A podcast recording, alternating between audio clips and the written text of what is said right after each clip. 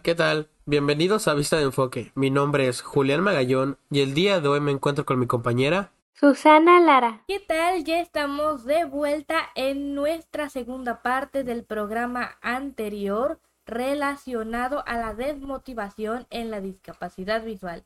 En esta ocasión le voy a ceder la palabra a mi compañero que ya conocemos, Julián Magallón, quien nos va a hablar acerca de las experiencias que ocurren en la desmotivación. Unas cuantas experiencias nos va a platicar y pues adelante compañero, platíquenos un poco acerca de estas experiencias que suelen ocurrir. Pues mira, tengo alrededor de cuatro, si no hago mal las cuentas, creo que sí, fue lo que es eh, dentro de la música, que es a, lo que me dedico actualmente, eh, mi tiempo de escuela, eh, con amigos, y el deporte.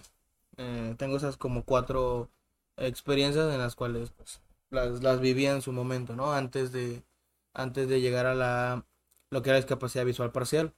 Por ejemplo, dentro de la música, yo entré a una edad muy temprana lo que es música. Empecé eh, con el piano al, a la edad de 7 años.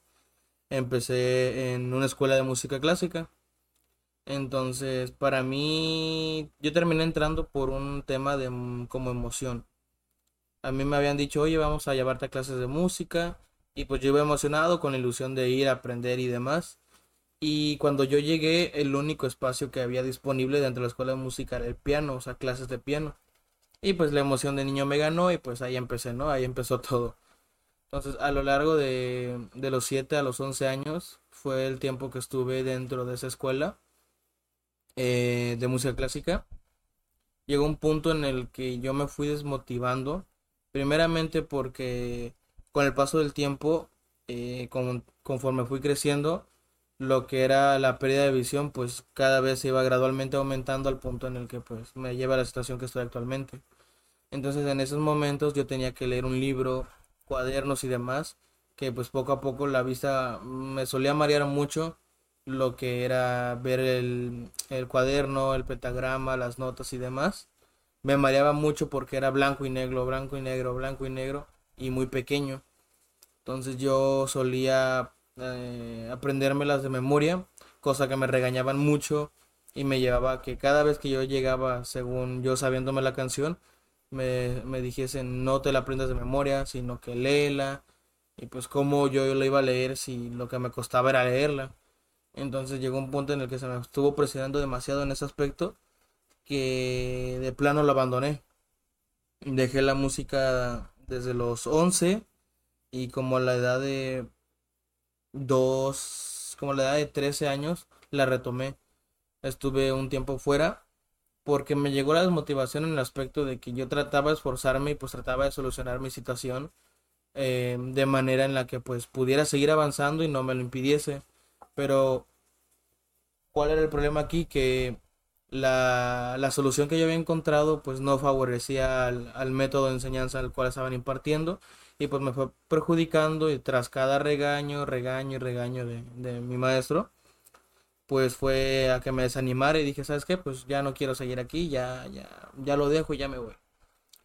De ahí me fui al deporte. El deporte Siempre me gustó mucho natación, básquetbol, fútbol, em, tenis y demás.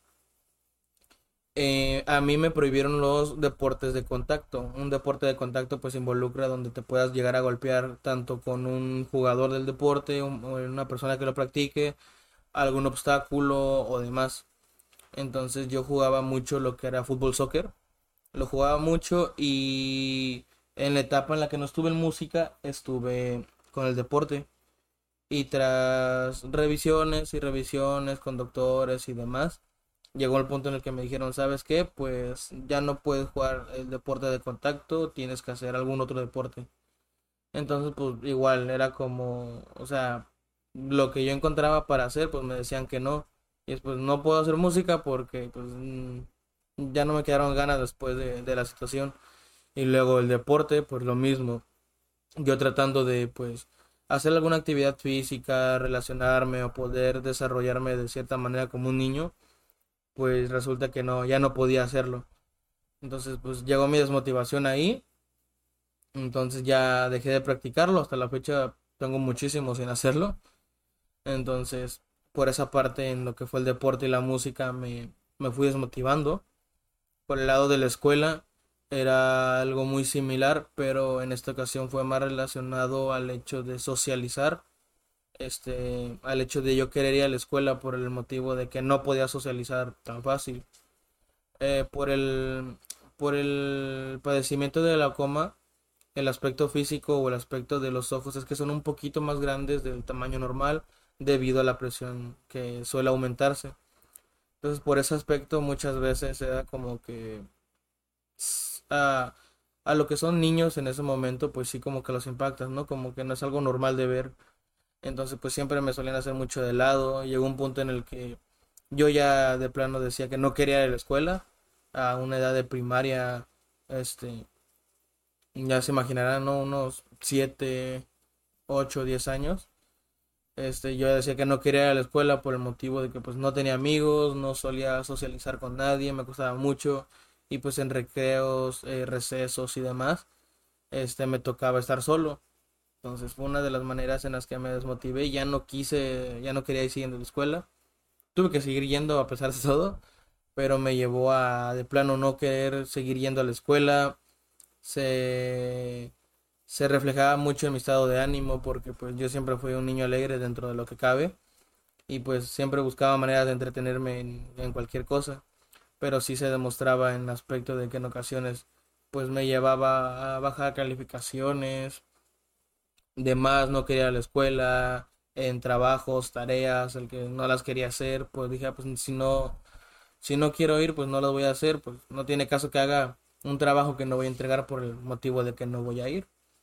Y relacionado a tema amistades, también en, en sentido de salir, a hacer salidas, ya sea caminar a algún lugar, a alguna zona, parques, cines, cenas, ya sea eh, con compañeros, amigos o igual con la familia en ocasiones.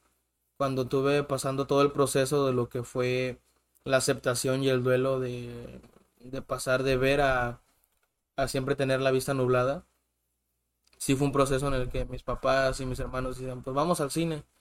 Y pues era como, ¿para qué voy a ir al cine si la película no la voy a ver?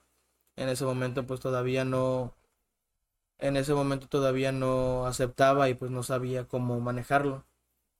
Entonces me costaba mucho, me desanimaba cada vez que decían, pues vamos al cine, vamos al cine, pues me lo recordaban y yo era como, no, pues vayan ustedes, yo no quiero ir. Llegó un punto en el que sí me dijeron, oye, pues tienes tienes que aceptarlo y pues tienes que ir aprendiendo. Y hasta la fecha son de mis actividades de mis actividades favoritas es, es ir al cine.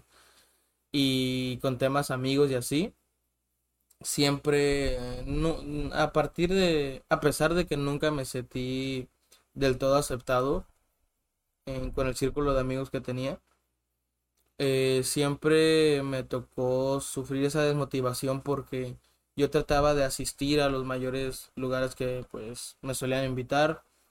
A muchos otros no lo hacían por la misma razón, era como de que, ay, tenemos que andar cuidando a esta persona, este, tenemos que tener cuidado por dónde vamos y demás. O sea, hacerles una carga que pues, si supone que era una salida, pues ellos no, no querían tenerla. Entonces, cuando me tocaba que me apoyasen o asistiesen en algo, pues sí, yo me sentía como con ese peso de, pues, ¿para qué voy si se van a estar o quejando o haciéndome de, de lado y ganas de salir pues absolutamente ya no me quedaba ninguna ninguna gana para salir. Entonces esas serían como mis experiencias principales que me llevaron en, lo que fue pues mi etapa de crecimiento no desde un niño hasta ya más ya más grande. Entonces este son son cosas que tal vez no todo el mundo solemos pasar pero la gran mayoría sí y mayormente siendo con cualquier tipo de discapacidad, en este caso enfocándonos en la discapacidad visual, que pues eh, sí estamos más limitados en el sentido de hacer ciertas cosas, pero de igual manera es algo que pues nos acostumbramos y siempre tenemos que buscar la manera de pues entretenernos en otras o como bien los hemos dicho en, en muchas ocasiones, este, tenemos que hacer las cosas de una manera diferente o dándole otro giro pues para poder resolverlos.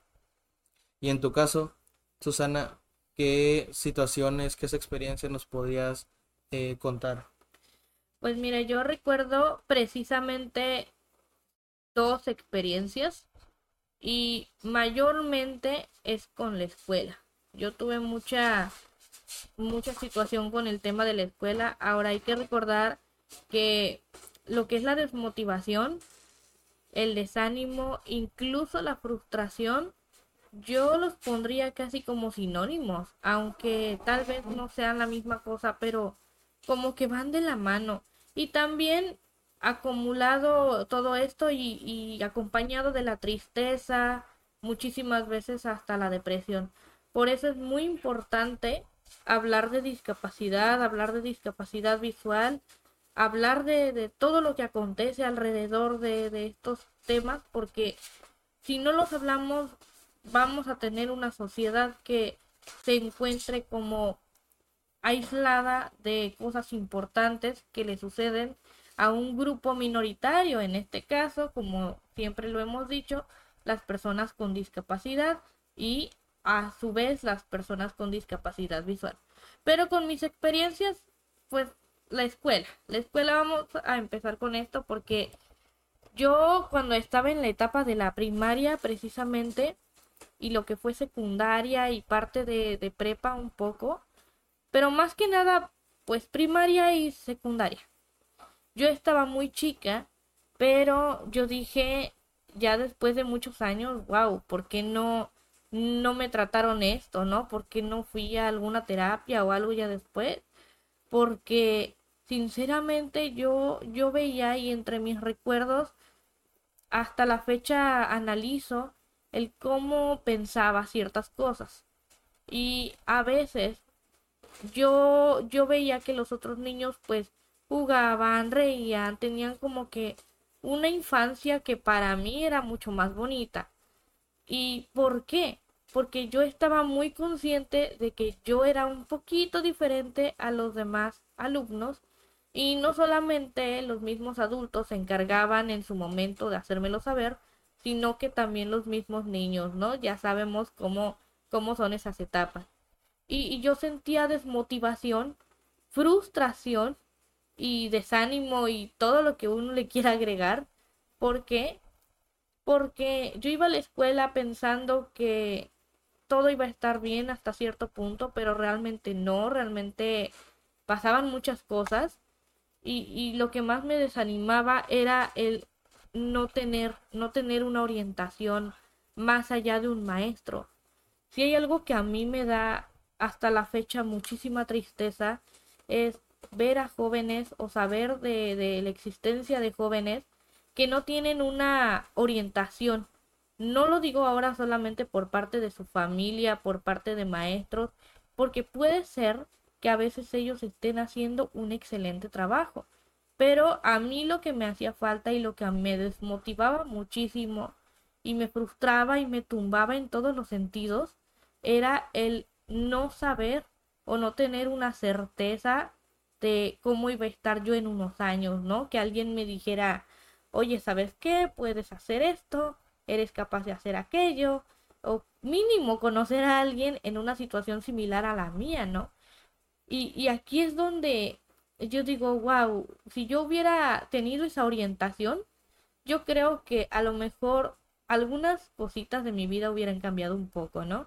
Pero pues son cosas que pasan, son cosas con las que tenemos que saber lidiar y hoy por hoy yo comento y lo he comentado muchísimas veces de forma externa, no solamente aquí en el programa, que me gustaría mucho el día de mañana que este mensaje que estamos dando en cada uno de nuestros programas llegara más lejos, llegara a la gente que realmente lo necesita, chicos, jóvenes, adultos, niños con discapacidad visual, porque para eso es este programa.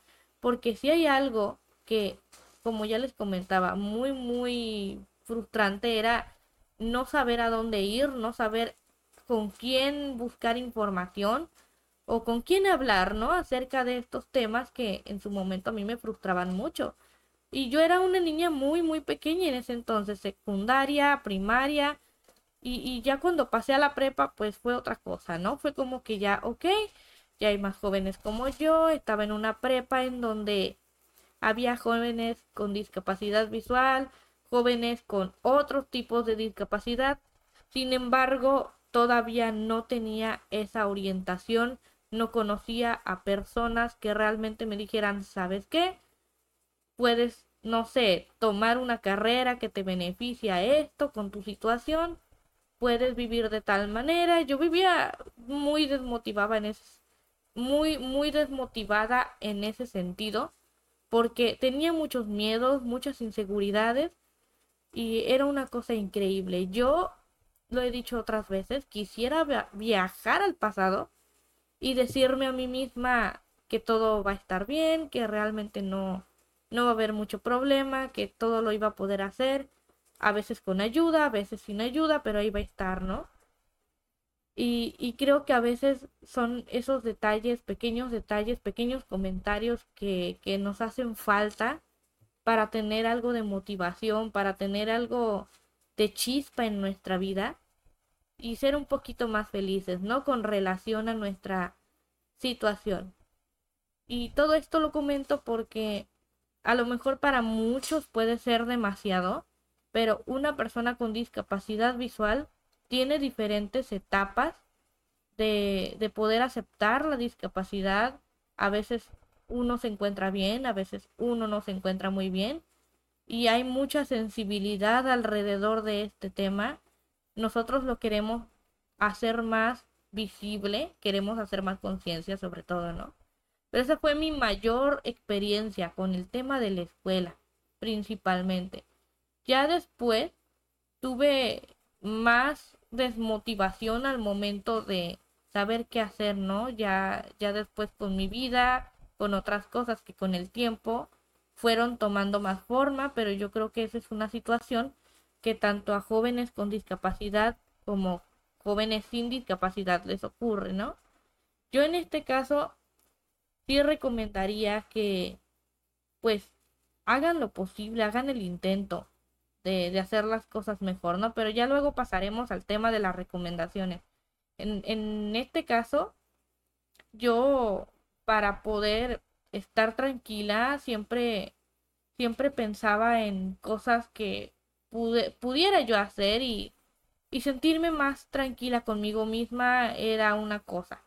Pero ya el, el hecho de no tener orientación, no saber a dónde ir o no sentirte acompañado en un proceso tan difícil, sí te desmotiva, sí te frustra, sí te hace incluso hay, hay más probabilidad de que uno caiga en una depresión, tal vez profunda, tal vez no, pero sí, sí es una situación que debe de atenderse. Sí, y en este caso, pues tienes mucha razón, ¿no? Con cada uno de los aspectos que se tocan en, en sí, de las maneras en las cuales pues nos encontramos en un lugar en el cual no sabemos ni cómo, ni para dónde ir, ni de qué manera.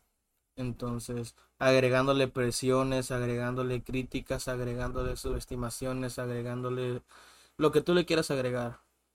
Pero hay muchos, entonces, este, siempre va a haber, si a una persona sana le pasa que a nosotros no, entonces a nosotros se nos viene una carga un poquito más fuerte con respecto a eso por todo el tema de que siempre los pensamientos que tiene la gente, la gente que no está acostumbrada a, la gente que no lo acepta, batallas internas, batallas externas y demás. Entonces nos multiplica ese peso en tanto presión, tanto lo que dicen, tanto lo que piensan, tanto lo que puedo hacer, tanto lo que no hago. Entonces, golpes y críticas siempre va a haber por todos lados.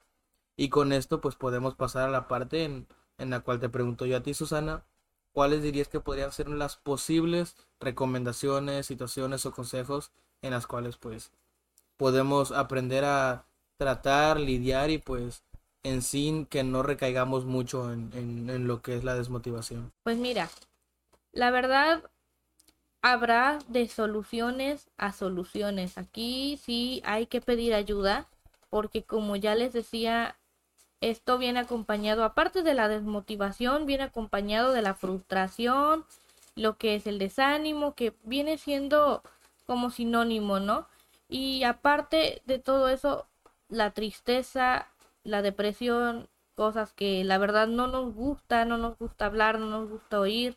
Y actualmente me encanta que en redes sociales se esté haciendo viral el hecho de que puedas visitar a un psicólogo, a un terapeuta, a un psiquiatra, a todas estas personitas que de verdad ellos también tienen su proceso para poder ser lo que son en su profesión y ellos realmente pueden ser de mucha ayuda y yo sí recomendaría que fueran de la mano con estos profesionales porque a fin de cuenta para eso están. Esa es la primera cosa que yo quisiera decirles. Ahora, lo complicado aquí es cuando las personas quieren hablar del tema. Yo en mi caso, yo era una niña y yo me sentía muchísimas veces que estaba metida en un tema como más de, más de adultos, más de grandes. No entendía por qué, ni, ni entendía por qué o para qué me servía ese sentimiento, ¿no? De frustración, de tristeza, cuando veía a otros niños más felices jugando, haciendo y deshaciendo, como cualquier pues niño haría, ¿no? Y, y pues yo en estos casos eh, hablar con una persona de confianza, aparte de los profesionales, también ayuda, pero hablarlo de una manera que sea correcta. Si es un niño que tenemos en casa, un joven, un adolescente, lo más idóneo es llevarlo con un profesional, pero sí de antemano que la persona de confianza pues hable con él o ella. ¿Por qué? Porque a mí de, lo, de todo lo que me pasó en esta etapa fue que yo no podía pensar en otra cosa. Es más, la escuela para mí fue difícil porque concentrarme en otras cosas como el estudiar, el hacer cosas, en general fue complicado porque me la pasaba pensando en qué iba a pasar conmigo, si realmente iba a perder la vista, si lo poco de vista lo iba a conservar y lo peor de todo es que yo no conocía a gente con mi condición. Por eso es importante que los chicos encuentren apoyo también en jóvenes con la misma discapacidad y sobre todo que sean un ejemplo a seguir para ellos, que sean personas que realmente les ayuden en el proceso porque así como hay personas buenas, también hay personas malas. Y perdónenme por la palabra, con todo respeto, este programa pues es lo que es, pero con todo respeto lo decimos, hay personas con discapacidad que también tienen su carácter, tienen su manera de ser y pues son personas que también pueden ser tanto buenas como malas. Entonces, sí tenemos que cuidar con quienes se relacionan los jóvenes, los niños e incluso algunos adultos en ocasiones si lo creemos pertinente, si lo consideramos correcto. Y en, en, este caso, pues yo lo considero así. Ese sería mi mayor consejo, que no olviden el apoyo que les pueden dar estos profesionales, la familia, el, ser eh, de confianza, en este caso la mamá, el papá o algún primo, algún conocido que sea de confianza, que pueda hablar con el joven o pueda hablar con el adulto que tenga esta situación. Y también, por supuesto, hablar con personas que tengan la misma condición, porque a mí, ya de grande, ya estando después de de todo ese proceso de primaria y secundaria, que ya dejé de pensar un poquito en cómo serían las cosas, empecé a conocer personas maravillosas con la misma situación que la mía y me ayudó muchísimo porque ellos tienen tienen sus maneras, ahora sí que sus secretos de poder hacer las cosas, ¿sí? Hay chicos con discapacidad visual que son excelentes cocineros y bueno, hay muchas personas con discapacidad visual que desean, anhelan aprender a cocinar. Hay otros chicos que pues son buenos, no sé, haciendo deporte y otros chicos no. Entonces esa retroalimentación es maravillosa y creo que debería de, de darse, de darse no solamente en instituciones, en, en general. ¿Por qué? Porque esto a fin de cuentas nos va a ayudar a todos, nos va a ayudar sobre todo a las personas con discapacidad visual a no estar tan desmotivadas o como me pasó en, en mi caso personal, que yo no podía pensar en otra cosa que no fuera mi futuro porque era mi mayor preocupación. Y sí, hay muchas personas que podrían juzgar este comentario y decir, es que no deberías de pensar en el futuro, porque nadie tiene la certeza de qué va a pasar. Dile eso a una persona con discapacidad que quiere realmente ser independiente y a ver cómo les va, a ver qué trabajo tienen en, este caso, ¿no? Eh, psicológico con ellos, porque muchas veces podemos decir, no, todo va a estar bien, es muy fácil, todo va a estar bien, no hay problema, vamos a estar aquí para lo que necesites, pero como ya he dicho en otras ocasiones, a veces la familia no es para siempre, los amigos no son para siempre, a veces desafortunadamente, por ejemplo, ¿no? Cuando tenemos a nuestros padres, a, veces ellos pues cumplen su ciclo en este mundo y pasan a una mejor vida y a veces los chicos con discapacidad mm, quedan sin herramientas. Entonces es importante que ellos sean más independientes en todo sentido, en todo sentido. Y es muy importante también que no, no se dejen estos temas de lado. Porque la verdad, el día de mañana eh, nosotros podemos ayudar a otras personas como es nuestro motivo, nuestra motivación en esta ocasión. Sí, en, en, en, en efecto, ¿no? Cada uno de los puntos que has tocado y que has comentado, pues son así, ¿no? Son recomendaciones que dentro de nuestro punto de vista son cosas que podemos decir. Antes de proseguir, me gustaría hacer una aclaración. El motivo por el cual no hemos subido este casi en un mes, casi dos meses creo, es por temas de que aquí pues nuestra compañera, nuestra colocutora, pues igual ha tenido cierres de, de estudios este y demás. Entonces sufrimos unos problemas con el programa de grabación que utilizamos. Em, igual el, en la computadora que solemos grabar, pues igual tuvo también otro problema y otra falla de mecánica y demás. Ya se, ya se solucionó y pues estamos retomando lo que era nuestro nuestro hábito diario que era pues cada viernes, cada, el hábito semanal que era cada viernes estar estrenando un capítulo. Entonces es una pequeña aclaración que hacemos antes de proseguir. Y pues sí, o sea, ya solamente complementando con lo que has dicho eh, con tema de los consejos, pues sí, ¿no? Este, siempre tenemos que buscar una manera de desahogo. En este caso, pues son eh, las personas especialistas en esto. Eh, psicólogos, consejeros y demás, ¿no? Igual, al igual que nosotros ocupamos un escape, pues también ellos, ¿no? Hay psicólogos para psicólogos y esos psicólogos para otros psicólogos. Entonces, asistir a uno de ellos no, no es de más, no es que estés loco, no es que tengas algún problema, simplemente es una manera de, de hacerlo tanto por tu salud eh, mental, tu salud este, anímica que pues queriendo no vas a encontrar tal vez algo que te esté provocando ese desánimo y el hecho de, encontrarlo y saber qué es lo que te lo provoca pues te, lleva a cambiarlo, ¿no? Y una de las cosas que pues yo podría recomendar es que eh, lo que quieras hacer siempre lo hagas porque tú quieres y no porque te obliguen. Siempre encuentra algo que te interese si tú te pones a hacer cosas que no te llamen la atención, que no representen un reto para ti o que simplemente este, estés forzado a hacerlas, te va a llegar ese desánimo porque no tienes una meta, un objetivo, algo por cumplir para seguir haciendo lo que haces. Entonces, es decir, en un trabajo, si tú estudiaste para ser ingeniero en computación y estás trabajando de despachador en algún lugar, o sea, no estás ejerciendo lo que por lo que te interesaste en estudiar y por lo que lograste cumplir esa meta de seguir estudiando. Entonces, siempre busca una actividad que tú quieres hacer, que represente algo para ti, que tenga un significado, porque no tiene caso que luches por una causa perdida en este caso, ¿no? Por ejemplo, así como muchas veces se nos ha subestimado que las personas con discapacidad visual suelen trabajar en centros eh, call centers, eh, los centros estos telefónicos, son músicos, son maestros, hay chefs, hay de todo, ¿no?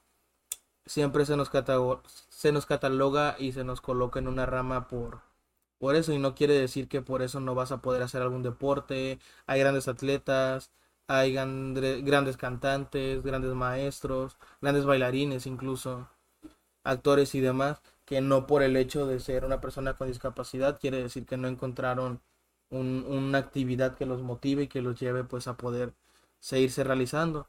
Entonces, igual el hecho de la familia, pues puede ser un arma de dos filos, te pueden o motivar o te pueden desmotivar. El hecho de que confíen en ti y te den el apoyo que se necesita y pues estés rodeado de, de esos ánimos que necesitas, al igual que puede ser destructiva la crítica en sentido de te digan que no puedes, que no lo vas a hacer, que mejor te rindas, que mejor te dediques a otra cosa, busques otra manera, pues no, no es correcto, ¿no? Entonces son como los pequeños consejos que podemos dar alrededor de lo que es el tema. Igual recuperando un poquito del tanto del, del episodio anterior de lo que hablamos, el hecho de, de, de siempre buscar una manera diferente de hacerlo, que va a haber trabas, sí, pero pues es parte de la vida, ¿no? Cada acción tiene su reacción, entonces pues con eso los dejamos y con esto pasaremos a nuestra reiteración. En esta ocasión hablamos acerca de la desmotivación que sufren las personas con discapacidad visual. Hablamos muchísimo acerca de consejos, de cuáles son las principales problemáticas y demás que pueden servir de utilidad para las personas con discapacidad visual en general. Y pues nada más, los invitamos a que sigan todos los episodios que ya hemos publicado. Vista de Enfoque es un proyecto hecho y diseñado para toda aquella persona con discapacidad visual. Aquí estaremos hablando y comentando acerca de cada situación y vivencia con la que tenemos que lidiar día con día nosotros las personas con discapacidad visual. Si te interesa nuestro contenido y quieres saber más, te invitamos a escucharnos en Apple Podcast, Google Podcast, Spotify, Anchor.fm, Spreaker y iHeartRadio. También nos puedes encontrar en nuestro canal de YouTube, nuestra página de Facebook y nuestro perfil de Instagram como Vista de Enfoque, nuestro TikTok, Vista-Enfoque 4. También se encuentra a tu disposición nuestro correo electrónico, vistadenfoque.gmail.com con V mayúscula. Ya sabes, si quieres escucharnos, estamos a tu disposición. Nuevamente le recordamos, mi nombre es Julián Magallón y me encuentro con mi compañera Susana Lara. Ya para finalizar el programa del día de hoy, los dejamos con nuestro lema. Con pequeños deseos. Nacen grandes cambios. Hasta la próxima. Adiós.